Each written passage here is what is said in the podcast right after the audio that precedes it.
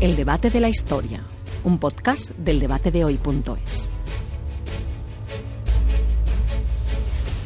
¿Qué tal? Bienvenidos, décimo programa del programa del debate de la historia y además esta vez tenemos un programa especial que vamos a dedicar a la Reconquista. ¿Por qué? Porque estos días, mientras grabamos este podcast, se ha celebrado en la Universidad CEU San Pablo un congreso o unas jornadas de estudio sobre la Reconquista en las que se ha puesto a debate la Reconquista desde muchos aspectos. Ahora lo, lo comentaremos. Tenemos, como siempre, a Carlos Gregorio Hernández. ¿Qué tal? Bienvenido. Muy bien. Profesor de Contemporánea. Ahora vamos a un tema que no es habitual. No vamos a la Edad Media. Bueno, pero también me he formado como historiador y para poder hablar creo que, que llegamos. Y además, eh, bueno, coordinas el máster de Historia Contemporánea y has sido un poco el anfitrión de estas jornadas porque se han celebrado en el Colegio Mayor San Pablo. Una parte, otra parte han tenido lugar la apertura en la Academia de, de la Historia.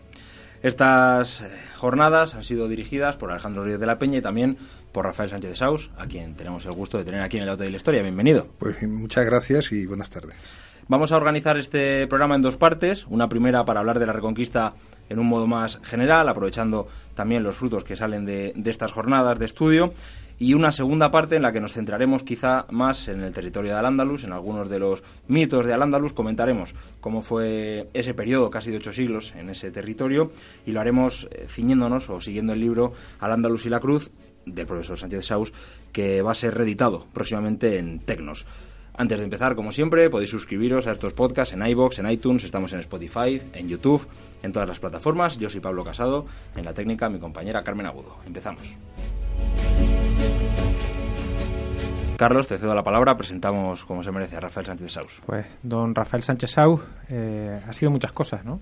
Ya tiene unos años catedrático de historia medieval, que es probablemente lo más importante que se puede decir, ¿no? De un, de un universitario.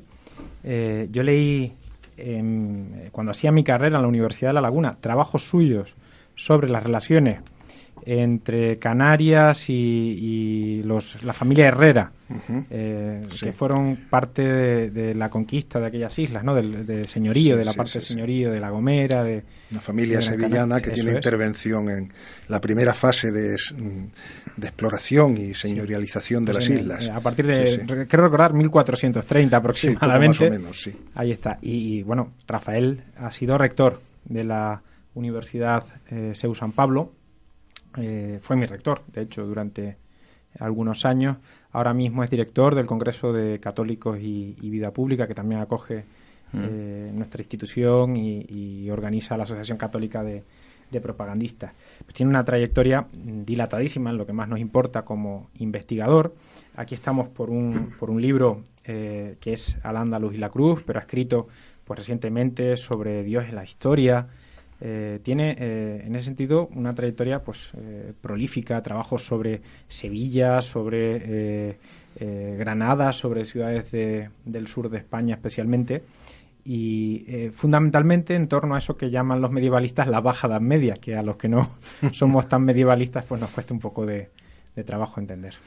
Bueno, pues muchas gracias, Carlos. Eh, eh, yo siempre digo, y no recuerdo a quién se lo oí o lo leí, que lo importante en la vida es poder decir he sido. Eso es lo que siempre es lo que más te puede producir satisfacción, ¿no? Entonces, realmente de todas las cosas que has dicho son lo que he sido, con excepción del hecho, pues que es el más permanente de la de la de ser catedrático en la Universidad de Cádiz de, de historia de historia medieval. Pero sí es verdad que, que ya pues, por razones pues puramente biológicas, pues la trayectoria es larga, la trayectoria es larga y con ocasión de eso pues sí he podido tocar pues distintos temas o campos de investigación y uno de los más recientes por los que me he sentido interesado y que yo nunca pensé que francamente pues iba a, a llegar a, a, esos predios pues es el mundo andalusí y especialmente el de los cristianos que vivieron bajo dominio musulmán en Al-Ándalus ¿no? y ese es el libro pues que me dio por titular Al-Ándalus y la cruz ¿no? pues para significar que también en Al-Ándalus pues hubo una larga presencia cristiana de más de cuatro siglos, ¿no? Y que, que, en fin, y que merece la pena ser conocida, eh, pues por el gran público. O sea, no es un libro propiamente de investigación, es más un, un libro, pues digamos, de, de, divulgación, pues para un público formado, no, no que se inicie eh, ahora en la historia, pero sí, pues, un, de divulgación, de, vamos a llamarlo de alta divulgación, ¿eh? pues para gente interesada en la historia de España. Muy bien, yo quería preguntarte, Rafael, por este congreso que hemos celebrado durante estos días. Eh, la verdad que con, con, historiadores brillantísimos, pues Miguel Ángel Ladero Quesada, cualquiera que haya estudiado historia medieval en una universidad española, ha tenido que pasar por uno de sus libros. Nosotros, mm. bueno, no voy a decir la, la broma que hacíamos sobre su libro de historia medieval, pero era un gran libro de, de historia medieval. Eh, Luis García Moreno, eh, Jaime Salazar, etcétera. ¿no? Es decir, hay grandes historiadores, el mismo Serafín Fanjul, y, hoy cierras con, con, la clausura. ¿no? Eh, voy a, ir a ser muy directo. en las entrevistas que os he leído a ti y a, Alejandro en estos días, salía como titular algo muy llamativo, ¿no? que se pone en duda la reconquista.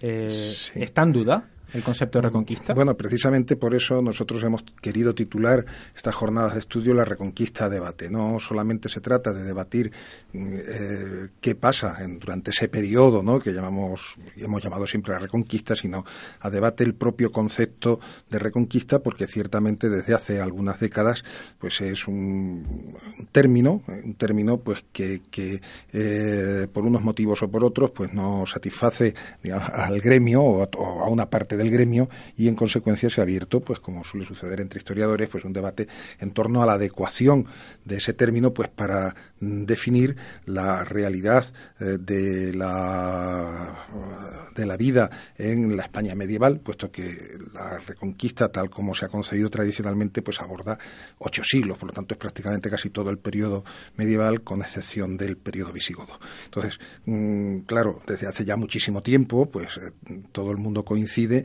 en que un término que además pues evoca necesariamente pues una faceta militar muy potente, estamos hablando de reconquista, pues no puede describir todo lo que es la, la vida de la España medieval. Entonces reducir la, la vida de la España medieval a, simplemente al fenómeno reconquistador, pues sería abusivo, ¿no? Ahora, mm, el problema está cuando, mm, más allá de esa obviedad, que por otra parte, pues nadie, nadie se empecina en, en decir que es que la reconquista como fenómeno militar, pues es el núcleo de la historia de España y que no hay otros aspectos en ocho siglos, eso naturalmente no, no lo defiende nadie, pero sí que hay un sector de la historiografía eh, eh, medievalista actual que eh, lo que discute es el hecho en sí de que mm, se pueda definir como reconquista, es decir, como un regreso, una vuelta a un por lo menos intentado a una situación previa de un fenómeno conquistador y repoblador que se hace sobre un territorio pues que lleva a veces cientos de años bajo otro dominio. Dicen, ¿cómo se puede hablar de reconquista en esto? ¿no? Entonces, en eso, mm, ahí lo que eh, se pone eh, sobre el tapete, pues es eh, la perspectiva, o bien propiamente, vamos a decirlo así, andalusí, o bien la perspectiva mm, de los reinos cristianos del norte. Eh, si es la perspectiva andalusí, que, con la cual hoy muchos pues empatizan, ¿eh? pues ¿qué sucede? Pues que naturalmente mm, esos musulmanes que vivían en esos territorios mm, no tenían de manera muy asentada, aunque hay indicios de que desde luego se sentían también hasta cierto punto, pues, o sea, tenían mucha conciencia de que estaban sobre una tierra eh, que en otro tiempo no había sido suya, ¿no? pero naturalmente ellos no se sentían ocupantes de nada que tuvieran que ser desalojados. Sin embargo, desde la perspectiva de los reinos cristianos, de las que somos continuadores como realidad histórica y cultural, España, sin más, ¿eh? pues tradicionalmente y hasta nuestros días, pues lo que sí que se ha eh, defendido es que mm, las élites culturales, eh, eclesiásticas, políticas, militares y, el, por lo que sabemos el conjunto de la población tenía una clara conciencia de que existía, pues, digamos, una especie de misión histórica que no quiere decir que se tuviese que manifestar ni todos los días, ni en todas las actitudes, ni en todos los actos de la vida, ¿eh? de que eh, había un deber y al mismo tiempo un derecho, pues, digamos, de hacer la guerra a esos enemigos que de una manera espúrea y de una manera ilegítima ocupaban un territorio que no les correspondía. Y entonces, pues, mm, eso es una idea que, que parece está ya presente, desde luego, al menos desde el siglo IX, clarísimamente, y que después evoluciona pues en función de la propia, eh, los propios cambios que hay en la época medieval y se va haciendo pues cada vez más compleja, sobre todo cuando se introducen ideales de cruzada, que ya no estamos hablando entonces solo de una recuperación del territorio, sino también pues de un, pues, eso se acompaña pues de un sentimiento, una idea de guerra santa, ¿no? Entonces, bueno, pero me recuerda un poco eh, aquel viejo debate sobre la propia idea de Edad Media, ¿no? Un título francés creo recordar que era La invención, de la Edad Media o la idea de Edad Media de Giovanni Sergi. Ahí sí que parece más ilegítimo el propio uso de, la Edad Media. En el caso de Reconquista no le veo yo tanta Claro, es que aquí también hay un debate puramente nominalista, terminológico, que, que, los españoles somos muy aficionados, pero que, que, está puramente vacío de contenido. Uno de los argumentos fuertes, aunque parezca increíble, de los que piensan que no debería usarse el término reconquista, pero que tampoco proponen otros que lo sustituyan, porque los que proponen pues están también cargados de una ideología de la que todo el mundo no, no puede participar, ¿no?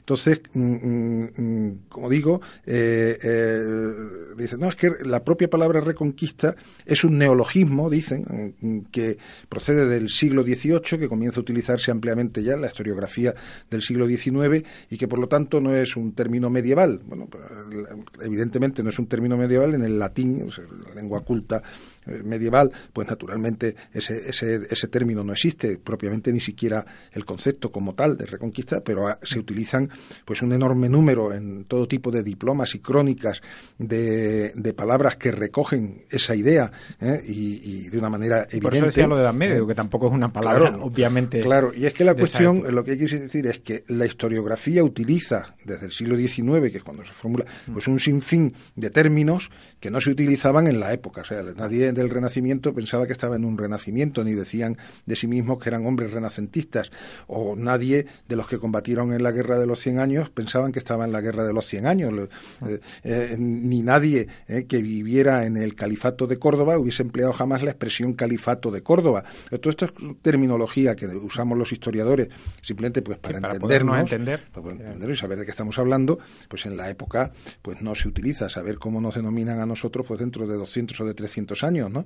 No lo sabremos, pero lo cierto es que la historiografía tiene como misión, entre otras cosas, hacer comprensibles fenómenos complejos, pues precisamente eh, eh, a través de visiones de conjunto que necesariamente eh, eh, obligan a una denominación pues para poder abarcarla y por lo tanto para poder entendernos. La historia española, la historiografía española decidió en su momento que el término reconquista era aceptable. Ahora resulta que no gusta por, por otros motivos. Muy bien. Dentro de, estas jornadas habéis tratado muchísimas cosas. Eh, héroes, el, Cid, ¿no? Un personaje histórico. es una grandísima diferencia de la historia de España con respecto a otras historias nacionales ¿no? de, este tiempo. Pero yo quería preguntarte por otra cuestión, por, por la idea de España en, la Edad Media, que es otra de, esas eh, conferencias que habéis tratado. ¿Cabe hablar de España en la Edad eh, Media? Vamos a ver, evidentemente si entendemos España pues como la entendemos ahora, pues, eh, con una constitución, con unas instituciones, que no sé qué, con unas elecciones cada seis meses, pues está claro que eso mm, no existe en la Edad Media. Estaba, por decir gracias a Dios. Pero lo que eh, sí que existe es un sentimiento en la época que además se va afirmando conforme va avanzando el periodo medieval y que es muy claro ya a partir del siglo XIII y hay multitud de textos, no debidos a cualquiera, sino a personajes pues como Alfonso X el Sabio o Jaime I el Conquistador, etcétera, siendo reyes de sus propios reinos, ¿eh? de sus propios reinos, y que sin embargo demuestran en sus textos pues que existe una concepción de España y que hablan de españoles con absoluta naturalidad, sintiéndose ellos y definiéndose como españoles. Ahora, y hay al mismo tiempo un sentimiento de continuidad ¿eh? con realidades históricas y culturales anteriores a ese mismo periodo mm, mm, medieval. ¿eh? Esto es algo que curiosamente no existe en Al-Ándalus, es decir, en Al-Ándalus no se sienten en modo alguno solidarios pues con la historia previa a la España previa a la, al Andalus.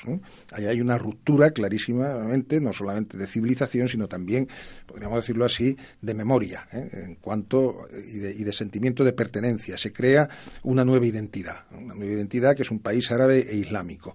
Pero sin embargo, en, en los reinos cristianos del norte, pues desde muy pronto y sobre las bases de la romanización, que fue mucho más intensa en esa cornisa cantábrica, lo sabemos hoy, de lo que pensaban otros historiadores de los años 60 o 70, que son los que mm, primero se levantaron contra la idea de reconquista, pues eh, aduciendo que esas poblaciones que se levantan pues son poblaciones pues más bien de carácter indígena, mm, que no tenían pues un, sentimiento claro de pertenencia al reino visigodo anterior, etcétera. Eso sabemos que no es así, ¿eh? ya que no es así, y que por lo tanto desde muy pronto, por no decir desde el principio, podría decirse desde el principio, lo que pasa es que las fuentes mm, no son lo suficientemente amplias como para poder respaldar del todo la idea, pero desde el momento en que hay fuentes, eso está muy claro, esas poblaciones del norte se sienten solidarias y vinculadas con el anterior pasado visigodo y por supuesto con el anterior pasado romano.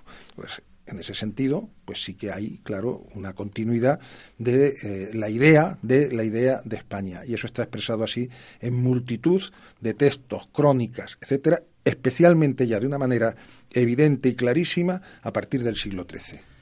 Yo que algo he ido aprendiendo en los podcasts, eh, cuando hablamos del siglo XIX se suele, solemos entrar en el debate con, con los historiadores que vienen sobre si la idea que se construye de España es un éxito o el Estado que se construye es un éxito o un fracaso. En el caso de la Reconquista, yo veo más claro, por lo que viene después, que es totalmente un éxito el relato de lo que es España. Bueno, la reconquista es un éxito porque culmina de manera exitosa. Otros pueden pensar, y probablemente muchos contemporáneos lo pensarían, que un periodo de seis o siete siglos, pues hasta conseguir la consecución de los objetivos, pues no se puede conseguir, no se puede pensar tampoco que fuese especialmente un éxito. Hay momentos, hay dos o tres momentos en, la, en, en la Edad Media, mucho antes de la conquista de Granada de 1492, en que los contemporáneos tuvieron tuvieron sensación de que esa eh, restauración, que es el nombre, o recuperación de España, que es el nombre que de verdad usan, no el de reconquista, era posible. Hay un primer momento, el primero de verdad, clarísimo, que es en los último tercio del siglo IX, Alfonso III el Magno, rey de Oviedo, que eh, en sus crónicas, pues claramente aprovechando un momento de disolución del poder musulmán en España, de la primera fitna antes del califato, mm, hay un momento de sentimiento apocalíptico, porque es como se expresan entonces estas esperanzas, en las que eh, se entrevé la posibilidad de acabar con el dominio musulmán en España. Es la primera vez. Hay un segundo momento evidente, que es durante eh, finales del siglo XI, eh, reinado de Alfonso VI, conquista de Toledo, y antes de la llegada de los almorávides, en que Alfonso VI, que se hace llamar Imperator Totius Hispaniae, es decir, emperador de toda la España, de todas las Españas, él tiene un proyecto verdaderamente mm, ya eh, presente en su política mm, y, en sus acciones militares de control de todo el territorio y de liquidación de Al-Ándalus como tal, lo que no quiere decir eliminación de la población musulmana, ni muchísimo menos, ¿eh? porque el concepto que entonces tiene, que tiene eh, Alfonso XI, pues es mucho más integrador que el que hay después en la Baja Edad Media. Y después, clarísimamente, Fernando III, cuando muere, y lo sabemos porque su hijo nos lo traslada eh, directamente en la historia que él después escribe y al hablar de su padre cuenta los últimos momentos de su padre que él mismo vive y la última conversación que parece que tuvieron Fernando III y Alfonso X, Fernando III le dice que lo deja señor de toda España, porque el reino de Granada en ese momento es un reino vasallo de Castilla que, en la concepción política de la época pues formaba parte del reino de Castilla, aunque con unas peculiaridades evidentes. Entonces hay por lo menos esos tres momentos en los que se considera que o es posible o que está culminada la, reconquista. Las cosas, pues como mm, digamos en la política, pues todo da muchas vueltas y las cosas son mucho más complejas, pues sabemos que hay que esperar hasta 1492, pero hay todo ese proceso, es decir, y sobre todo la continuidad de la idea, que eso es lo más importante, mm, de que el destino final de las tierras de España, pues es el de reintegrarse a la fe y a la Iglesia, cuestión importantísima, casi más que a un dominio político concreto, a la fe y a la Iglesia, y luego pues bajo las formas políticas propias de la época. Lo que pensaba eh, Alfonso III el Magno sobre cómo se iba a realizar eso no es lo mismo que pensaba Alfonso VI, ni lo mismo que pensaba Fernando III, ni como lo imaginan los reyes católicos al final, ¿no? Muy bien. Eh, quería preguntarte, Rafael, por algo que a mí me ha resultado más novedoso en el Congreso, por lo menos Mm, desde mi perspectiva lejana en el tiempo, ¿no? de contemporaneista, que es la relación entre el término Guerra Santa, que generalmente eh, vinculamos más al concepto de cruzada, aplicado en este caso a la idea de, reconquista. Eh, ¿Cómo lo habéis articulado en el Congreso? Bueno, mm, Alejandro Rodríguez de la Peña es quien se ha encargado de desarrollar este tema pues con una maestría verdaderamente extraordinaria en una conferencia que acaba de dar esta mañana y yo pues sobre esto pues ni he trabajado nunca ni ni pero bueno como la tengo fresca pues algo algo puedo decir no es decir el, concepto de guerra de guerra santa según nos ha explicado hoy Alejandro y hay estudios pues muy importantes recientes sobre esto pues tiene mucho que ver ¿eh? es una especie de respuesta eh, que se va produciendo en la cristiandad que respondía a una tradición eh, teológica y doctrinal muy distinta sobre la guerra en, siglos anteriores como respuesta a lo que podemos llamar la agresión islámica en el, ámbito del Mediterráneo y del Mediterráneo occidental especialmente. Entonces, mm, como respuesta a esa, a esa realidad primera pues de esta agresión, es como comienza a surgir mm, en los, los pueblos y en, y en las comunidades, eh, en las comunidades cristianas en contacto con el mundo musulmán, pues empieza a surgir, pues, digamos, las primeras formulaciones de sacralización de la guerra que acaban mm, llevando pues a verdaderamente a un concepto de guerra santa que tiene su eh, punto final pues en, el, en, la idea mm, digamos de cruzada ¿eh? entonces mm, hay ahí pues una especie de, de, línea también de evolución que nos va pasando desde un primer momento en el que la cristiandad pues hay un rechazo claro y evidente de la guerra y, de, tal, pues como, como medio para, para dirimir los conflictos, pues a, a como consecuencia de esta, de esta agresión, pues digamos a, a, pensar en, en, una respuesta ¿eh? al mismo nivel ¿eh? de la agresión que se está sufriendo. Yo quería pasar ya a, tu libro, Rafael Al-Ándalus y la Cruz, y aprovechar para preguntarte sobre una idea que en parte tratas en él y que algo se ha manifestado en el Congreso, que es la cuestión sobre la eh, tolerancia religiosa en las tierras de, del Islam. ¿Cabe hablar de un Islam eh, tolerante así en, en, a lo largo de estos siglos?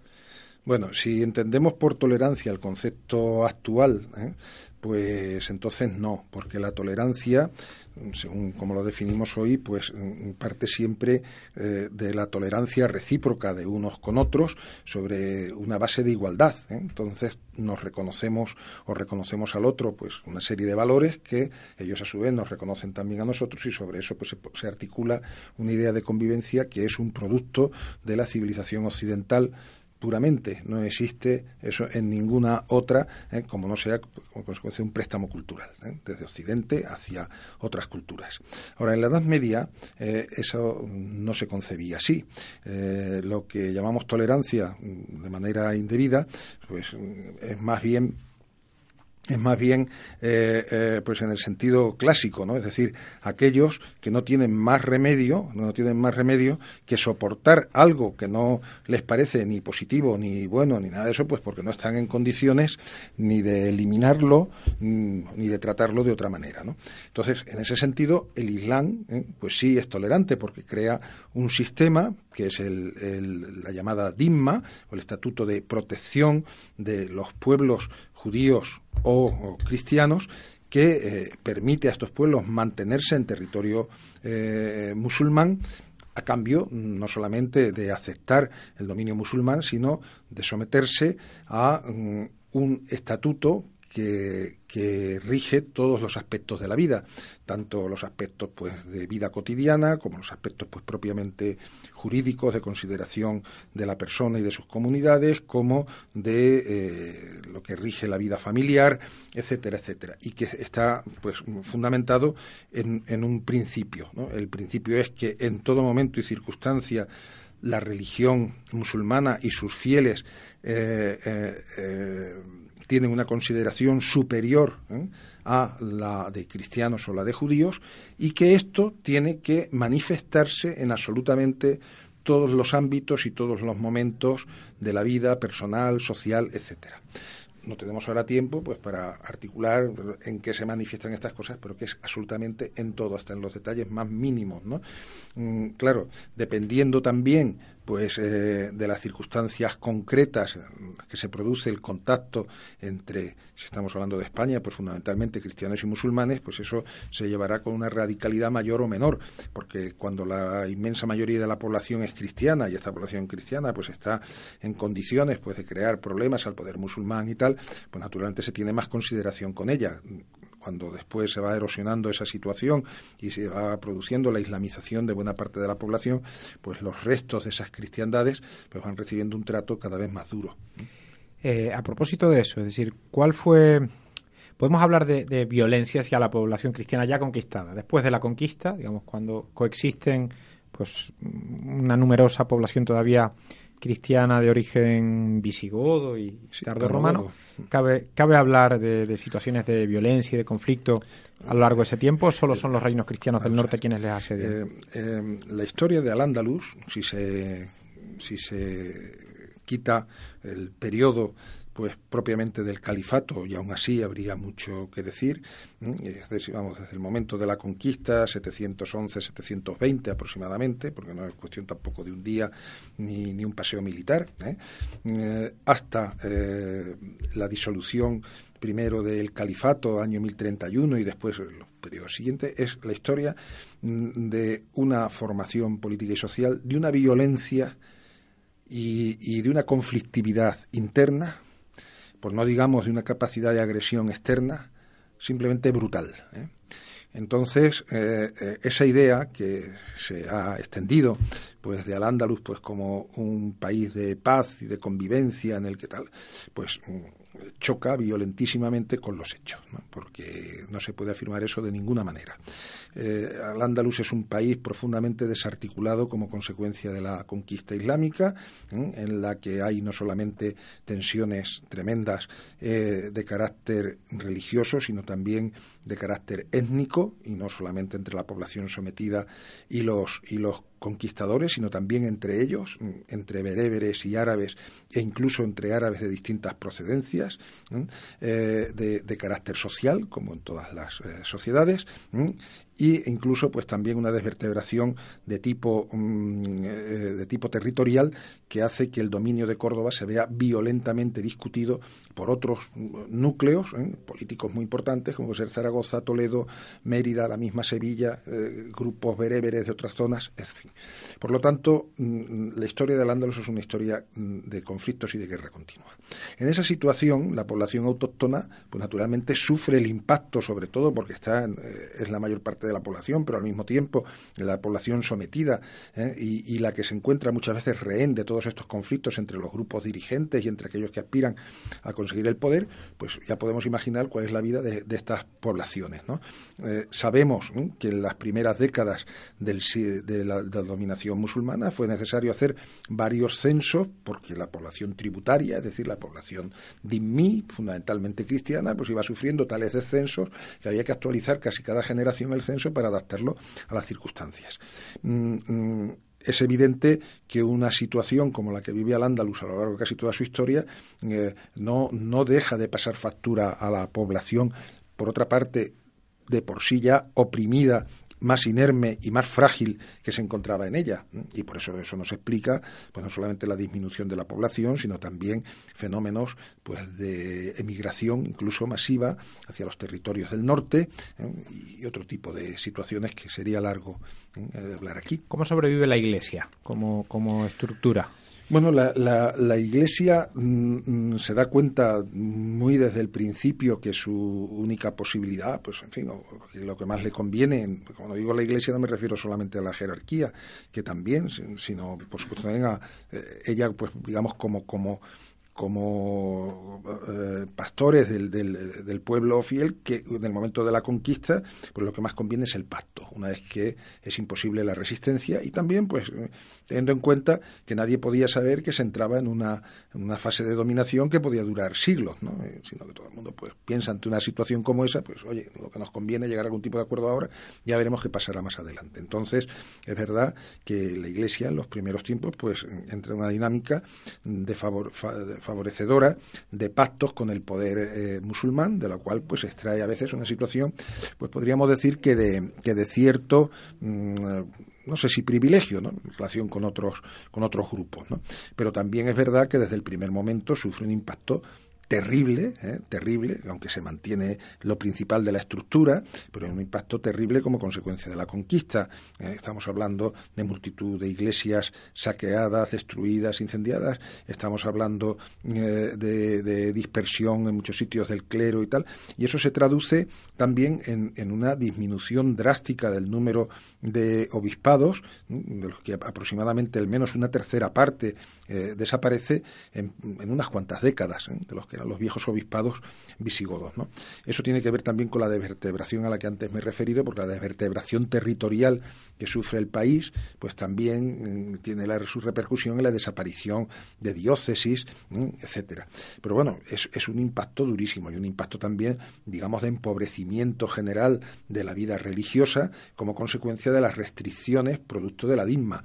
Hay que pensar que eh, a los dimíes, a los cristianos en, en, en España, en Al-Ándalus, pues eh, se les impide todo tipo de, eh, de evangelización, todo tipo de eh, intento, pues digamos, de extensión de la religión e incluso, e incluso, pues digamos, de defensa activa frente al proselitismo que podía existir musulmán. ¿eh? No puede defenderse ni siquiera tratar de impedir bajo ninguna de ninguna manera, pues que sus propios fieles pues se viesen tentados pues por la idea de islamizar, etcétera, ¿no? Y luego, pues el aislamiento al que de una forma u otra se ve sometida esa iglesia pues también significa pues un empobrecimiento cultural y moral que es muy visible ya pues en finales del siglo VIII eh, y a lo largo del siglo IX, cuando todavía una gran mayoría de la población de Al-Ándalus seguía siendo cristiana. Ese empobrecimiento cultural me, choca con uno de los tópicos clásicos eh, sobre Al-Ándalus, que es su esplendor eh, científico.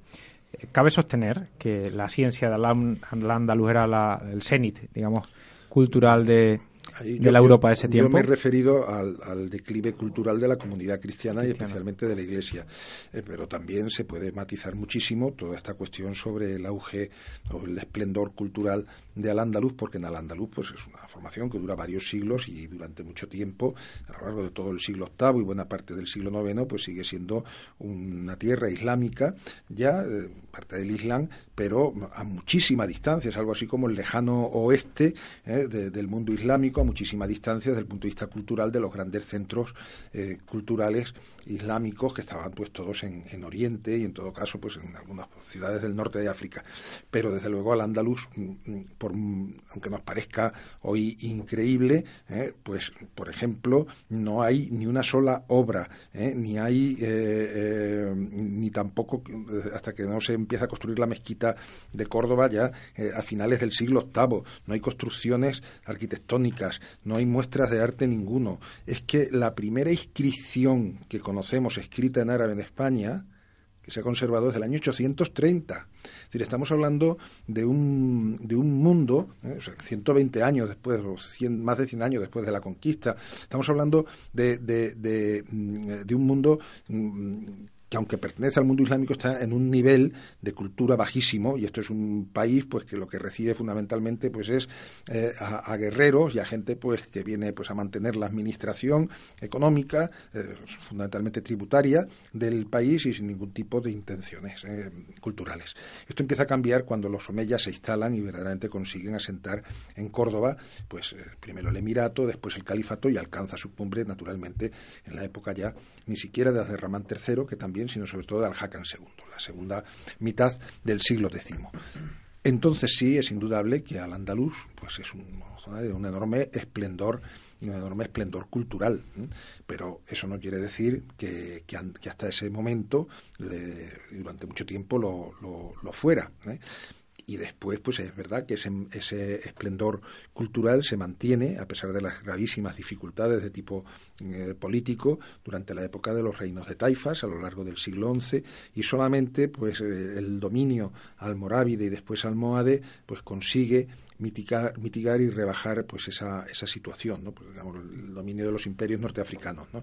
aunque todavía sigue habiendo grandes figuras de la cultura. Averroes pues se desenvuelve en plena época almohade. En tu libro, quería hacerte una observación ya para ir acabando, escribes lo siguiente. La conquista árabe de España es quizás el acontecimiento que ha marcado más poderosamente nuestra historia.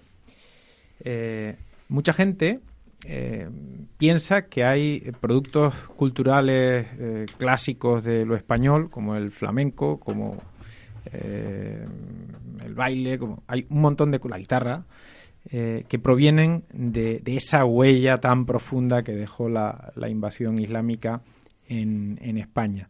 ¿Hasta qué punto podemos aceptar eso? El caso del flamenco y eso sabemos que radicalmente no es así, ¿no? Es decir, no Pero sí que hay huella, ¿no? Eh, lo he tirado a propósito. Naturalmente, la, la, huella, naturalmente que existe y, y, existe pues en muchos ámbitos, ¿no? Que tiene que ver pues desde la toponimia ¿eh? a la propia lengua española, en la que hay muchas palabras de origen árabe, como sabemos, ¿eh? y luego pues también pues ahí es que hay algo que también tiene que ver con la cultura de un país, que es también el hecho de que incorpore no solamente elementos activos, sino una cierta memoria, aunque sea embellecida, de lo que es un periodo. Entonces eso pues ha construido también la cultura española, ese legado árabe eh, musulmán, no hay ni por qué negarlo, ni hay mm, mm, mucho menos pues por qué eh, apartarlo, ¿no? Todo lo contrario, ¿no? ¿Eh? ahora, lo que sí que hay que decir mm, es que cuando yo escribo eso no me estoy refiriendo a, esa cuestión cultural, yo lo que me estoy refiriendo es que supone la presencia una transformación de la sociedad claro, supone una cesura en la evolución propia de lo que hubiese sido las tierras de España, que ha llegado pues claramente en sus influencias hasta nuestros días. Es decir, es sin duda el acontecimiento que ha marcado más poderosamente la historia de España. Yo tenía en mente, cuando te hacía esta observación, unas lecturas que hice ya hace muchos años de una de las personas que habéis invitado al Congreso, don Serafín Fanjul, ah, donde ponía en cuestión muchos de estos mitos de, eh, la cultura española ordinaria que la gente por desconocimiento pues relaciona con ese origen. Porque aquí hay un fenómeno y es que, sobre todo a partir del romanticismo, pues prácticamente todo lo que merece la pena en España, pues los viajeros románticos, y después eso lo absorbe mucho la intelectualidad española, pues le da pues por creerlo eh, de origen moro, ¿no? Esto es como lo que siempre se ha dicho, no se decía ni musulmanes ni nada, esto es cosa de los moros, ¿no? Y eso tiene también unas raíces más hondas desde el punto de vista cultural, porque en España desde finales del siglo XV, desde que el moro como tal deja de ser un verdadero enemigo, pues se hace algo muy propio de los españoles, y es que em, siempre eh, pues hemos tendido la mano al vencido, ¿no? Y en ese caso, pues, eh, ¿cómo se hace? Pues, mm, digamos, embelleciendo y mitificando pues muchos aspectos de la cultura musulmana que quedan así incorporados desde muy pronto ¿eh? a la literatura y a la memoria colectiva de los españoles, pero de un modo que ya no tiene nada que ver con el, con el al-ándalus real, ¿no? sino que es un mito, ese, es el mito del ándalus. ¿no? Muy bien, pues vamos a ir terminando porque lo estamos grabando tan, tan, tan con las jornadas que todavía queda clausurar las, las jornadas. Así es. Eh, don Rafael Sentesaur, muchísimas gracias por haber estado en el debate de la historia y recordamos que Al Andalus y la Cruz va a ser reeditado en esta ocasión por la editorial Tecnos, o sea que dentro de poco volverá a las librerías, así que lo esperamos. Ya hemos hecho el programa por adelantado, así que muy bien. Muchas gracias. Carlos, muchísimas gracias. Eh, recuerdo que estábamos organizando este podcast después de estas jornadas de estudio La Reconquista Debate que ha organizado el Instituto CEU de Estudios Históricos y también la Fundación Villa Cisneros y que nuestro próximo programa será con Juan Pro. Juan Prosi, para hablar de la construcción del Estado en el siglo XIX, la construcción del Estado en España. Volvemos al siglo XIX, muchísimas gracias y aquí os esperamos. Un podcast del debate de hoy.es.